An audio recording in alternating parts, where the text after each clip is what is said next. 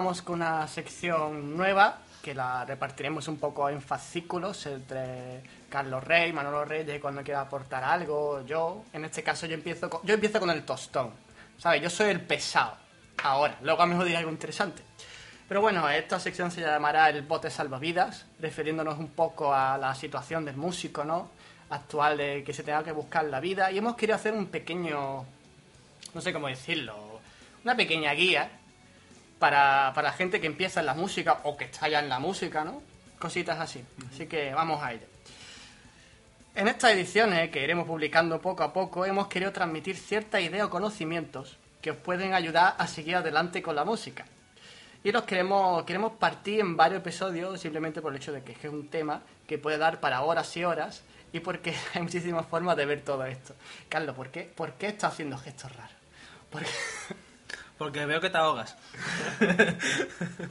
Voy a respirar más. Voy a Respira, respirar más. respira. Es que es un texto larguito que escribí anoche y la verdad es que, bueno. Las diferentes maneras de, de hacerlo bien no tienen por qué chocar con- una con la otra. Y me refiero de hacer la música, de vivir, vivir todo esto de la música, ¿no? Así que intentaremos plasmar aquí todas nuestras re- reflexiones, experiencias. Y a veces, bueno, nuestro tono será muchas veces serio, como hoy, que intentaré ser un poquito más serio, aunque no me salga.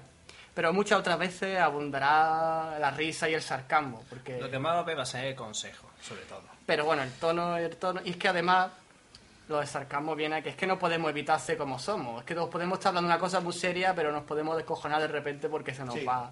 Es se que nos si va. no nos reímos de las cosas serias, al final nos dan patatús.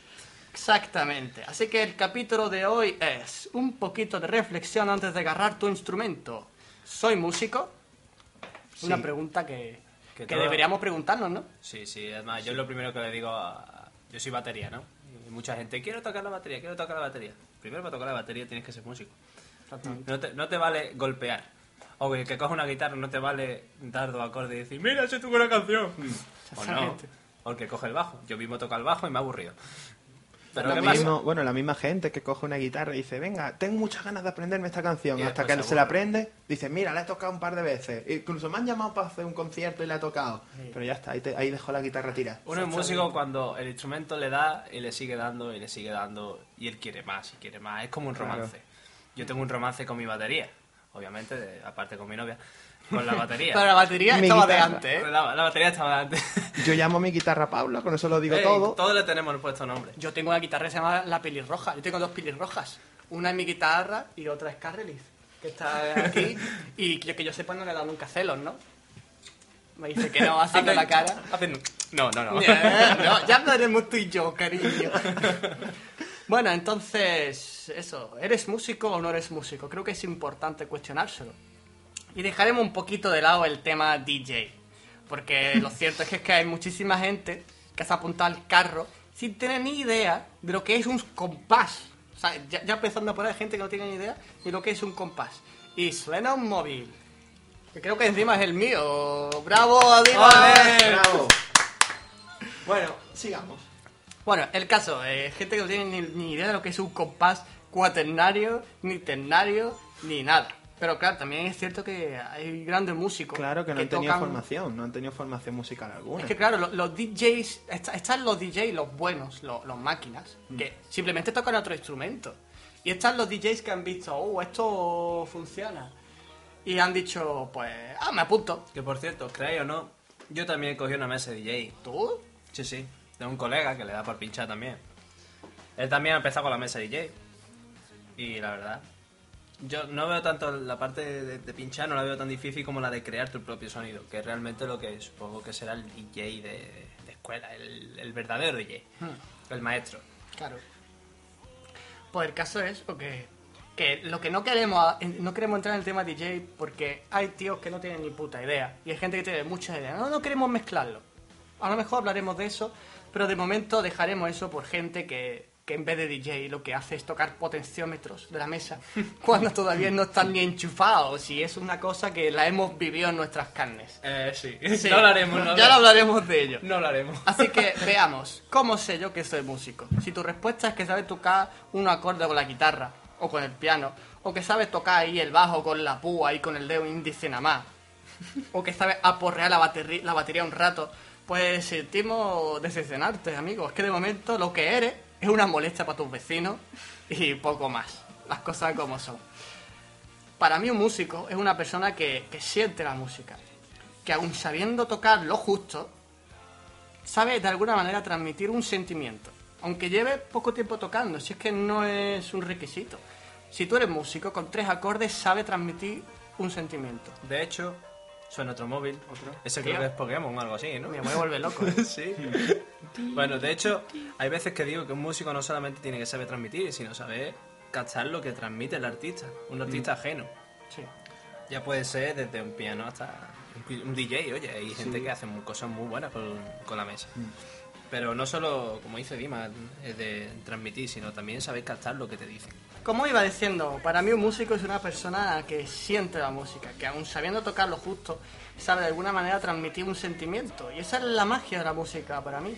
Saber tocarle la fibra a otras personas, hacerles sentir lo mismo que tú sientes, o incluso de, de alguna manera hechizarlos, haciéndoles pensar que sabe exactamente lo que siente, ¿no? Cuando tú realmente estabas intentando transmitir lo que le estaba pasando a ti. Es lo que pasa con la poesía.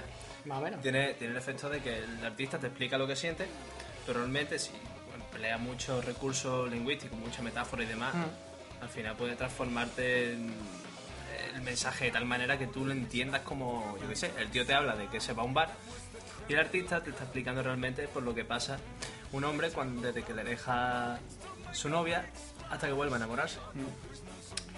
Pues eso, señores, todo esto que estamos diciendo suena ñoño, pero es que es así, los músicos somos como magos, se podría decir incluso. Así que si te has sentido identificado con esto, o, o a lo mejor no, igualmente te invito a escuchar lo que le sigue a esto.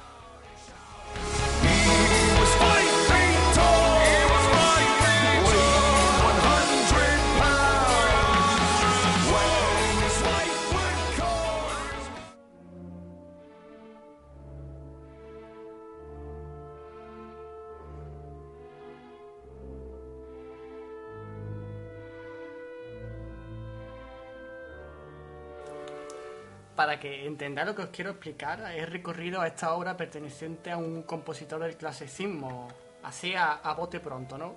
¿Qué os transmite, qué os transmite esta, esta, esta obra? Serenidad. Mm. ¿Y a ti? No leas, no leas el guion. No, no, lo estoy leyendo, leo. La verdad que tendría que centrarme mucho más en. entenderme mucho más en lo que. Pero por ejemplo, estos toques me dan como drama, ¿no? Como, como algo que se aproxima. Que no, que es inevitable que venga. Pues estáis los dos en lo cierto. Para, si no lo sabéis, es el Requiem de Mozart, la última canción que compuso, bueno, la, la última canción, no, la última obra que compuso Mozart, que es un Requiem, que el Requiem básicamente una misa, ¿no? Sí. Entonces, a esto que me refería con que el autor transmite sus sentimientos al oyente. Esto es un, es un requiem y eh, lo que transmite es eso, lo que tú dijiste, Manolo, tranquilidad, porque cuando te mueres supone- se supone que es lo que Que hay. luego. descansas, vaya. Y el drama de la gente que se queda, ¿no? Como De dice alguna- mi padre, una vez te mueres no tienes ni frío, ni calor, ni hambre, ni nada. Es donde mejor se está. Pues lo resume bien. Así que, ya que hemos entrado en el tema, me gustaría hablar un poco de Mozart. Sí, un pesado, pero quiero ponerme a ello para dejar bien claras las bases de lo que será esto. Habrán personas que consideran la música clásica como un rollo, o que no les gusta, bla, bla, bla, bla, bla. Yo no quiero ponerme pesado con nadie, pero al que no le guste, que, que no lo escuche. Y ya está. Pero seamos claros, sin estos grandes genios, como Mozart, como Beethoven, eh, no sé qué tipo de música tendríamos ahora mismo, porque si ya actualmente podemos escuchar por ahí este reggaetón infernal que hay por ahí, imaginaros sin tener detrás, estar respaldado por esta gente que a saber lo que se escucharía, ¿no? No vaya, es que la gran base de nuestra teoría musical, en el caso de mí como un guitarrista, viene todo de ahí, vaya, porque en la Edad Media todo el mundo tenía su mm, guitarrita y fue los que inventaron, por La ejemplo, la escala menor. Esa la, la escala menor, para los que sepan algo de teoría musical, hablo. Claro, tú estás hablando de teoría musical que tú estás tocando la guitarra eléctrica o lo que tú quieras, pero la teoría no la ha inventado nadie ayer, No, ¿sabes? claro, la inventó un tío, un tío que vestía con sus pantalones anchotes, su peluca empolvada en talco, cosas así. Ese dato es importante, fue un tío que vestía así.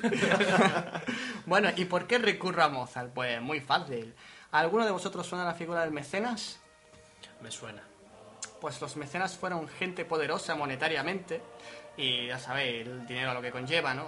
Eran poderosos en general, pues lo que hacían era apadrinar a músicos. Les daban todo tipo de lujos, ropas, alojamiento y todo a cambio de lo más valioso, la obra del compositor. Incluso se podría ir más lejos, ¿no? Y decir que le, le- le compraban el reflejo de su alma, ¿no? Porque que es la música al fin y al cabo, ¿no? Nos estamos poniendo muy dramáticos, pero ya que nos ponemos, ¿no? Nos ponemos. Somos artistas, tenemos que ponernos dramáticos. Somos artistas, tenemos que poner dramáticos, ñoño, esas cosas. Entonces, bueno, que también hacen de las suyas, ¿no? Las discográficas, que sería podría ser el mecenas actual. el mecenas del siglo XX, XXI. Pero a pesar de liarla también, aún así tú puedes lograr cierto reconocimiento, que es que en, en- en la época del mecenazgo, tú no es que le dabas tus canciones, es que le dabas incluso la autoría de tus canciones, de tus temas, de tus obras. Entonces fue muy chungo. ¿Y por qué hablo de Mozart? Porque Mozart fue de los primeros músicos que se rebelaron en contra del mecenazgo. Fue un músico que se ganó la vida con su música, vendiéndola, pero sin venderse a sí mismo. Una de las cosas que siempre recuerdo de este compositor, eh, una frase, que ahora mismo no caigo donde la, la he leído, pero que cuenta que Mozart no paraba de componer música llegando a los límites de es que no, no podía dormir. Es que se levantaba por la noche porque oía música y necesitaba apuntarla. Es un tío que, que- que no paraba de, de- de componer música. ¿eh? Es un genio, digamos, de, yo, compositor. yo creo realmente que a todos los que hemos llegado a componer eso nos ha pasado eso alguna vez, que De tenemos que levantarnos a hacer eso. es Pero que- no, no de forma constante, ¿sabes? Tú tienes Mm. tu descanso. Ese tío podía no poder dormir porque quería... Un privilegiado, vaya. Pues es una cosa que a mí me ha impresionado mucho. Y como todos sabemos, Mozart murió a los 35 años enfermo mientras escribía este Requiem que estamos escuchando, que de hecho no llegó a terminar. Eh, la historia de este Requiem, por si no lo sabéis, es un tío enmascarado, que, bueno, un tío enmascarado, es lo que dice la leyenda, ¿no? Que llamaron a su casa pidiéndole que componga un Requiem para un gran señor, que era para, su, para la mujer de ese señor que le hacía el encargo. Y conforme Mozart, Mozart tuvo mucha dificultad para escribir ese Requiem, tuvo que aplazarlo mucho, y conforme escribía el Requiem empezó a enfermar. Y el caso es que mm, la gracia es que poco a poco se dio cuenta de que esa enfermedad lo iba a matar y que ese Requiem era para sí mismo y para nadie más. Entonces, un poco lo triste de esto que fue uno de los primeros músicos que se reveló y murió, eso sí, murió escribiendo su propio Requiem, que lo tuvieron que escribir sus discípulos. Además murió, eh, lo enterraron en una fosa común y a su entierro no fue ni su mujer. Fue una vida muy triste, pero pero ahí no lo deja de ejemplo de genio, ¿no? Que por desgracia no siempre se les reconoce los méritos a tiempo. Así que no me quiero poner muy, muy drástico, ¿no? Así que eh, con esto os quería hacer cuestionar, antes de nada, vuestro amor por la música, ya que si de verdad lo sentís, ninguna traba será suficiente para deteneros en la música. Ni en el caso de Mozart, ¿no? La pobreza en la que vivía al final de su vida.